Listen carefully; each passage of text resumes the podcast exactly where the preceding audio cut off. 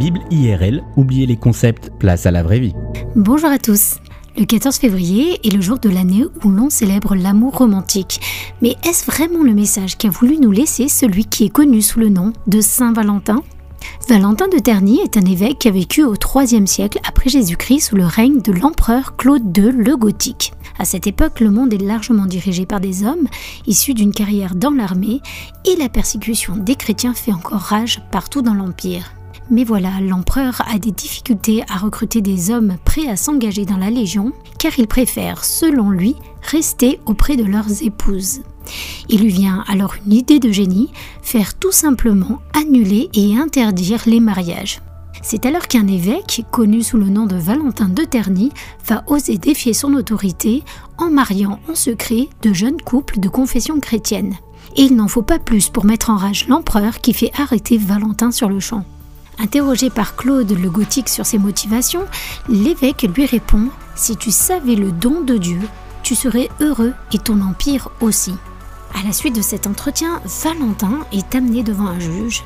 Il priera pour sa fille aveugle et suite à la guérison miraculeuse de cette dernière, le juge ainsi que toute sa famille demanderont le baptême et ce malgré le danger encouru. Fortement contrarié par ces événements, l'empereur fait mettre à mort l'homme de loi ainsi que tous les siens, une cinquantaine de personnes en tout. Valentin, qui refusera de renier sa foi en Jésus-Christ, sera torturé, puis finalement décapité en 273.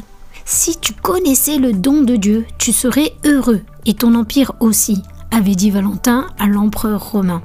Par ces mots, Valentin venait de comparer l'Empire romain et son souverain à la situation de la femme samaritaine à qui Jésus a dit en Jean 4, verset 10, Si tu connaissais le don de Dieu, tu m'aurais demandé à boire et je t'aurais donné de l'eau vive. La femme samaritaine avait eu cinq maris et vivait avec un sixième homme. Malgré ses nombreuses conquêtes, elle était malheureuse comme les pierres car rien n'avait étanché sa soif d'amour, jusqu'au jour où elle a rencontré le Messie, Jésus. Jésus, par sa présence et ses paroles, avait étanché sa soif d'amour, lui, l'eau vive qui vient du ciel. Claude le Gothique avait conquis bien des territoires. Il avait répudié sa femme, s'était même uni avec sa nièce, mais malgré sa richesse et la liberté sexuelle dont il jouissait, l'empereur était misérable et malheureux. Et alors que Valentin venait de lui donner le secret du bonheur, Claude le Gothique s'était montré trop orgueilleux pour se remettre en question et considérer que son bonheur puisse dépendre de Dieu.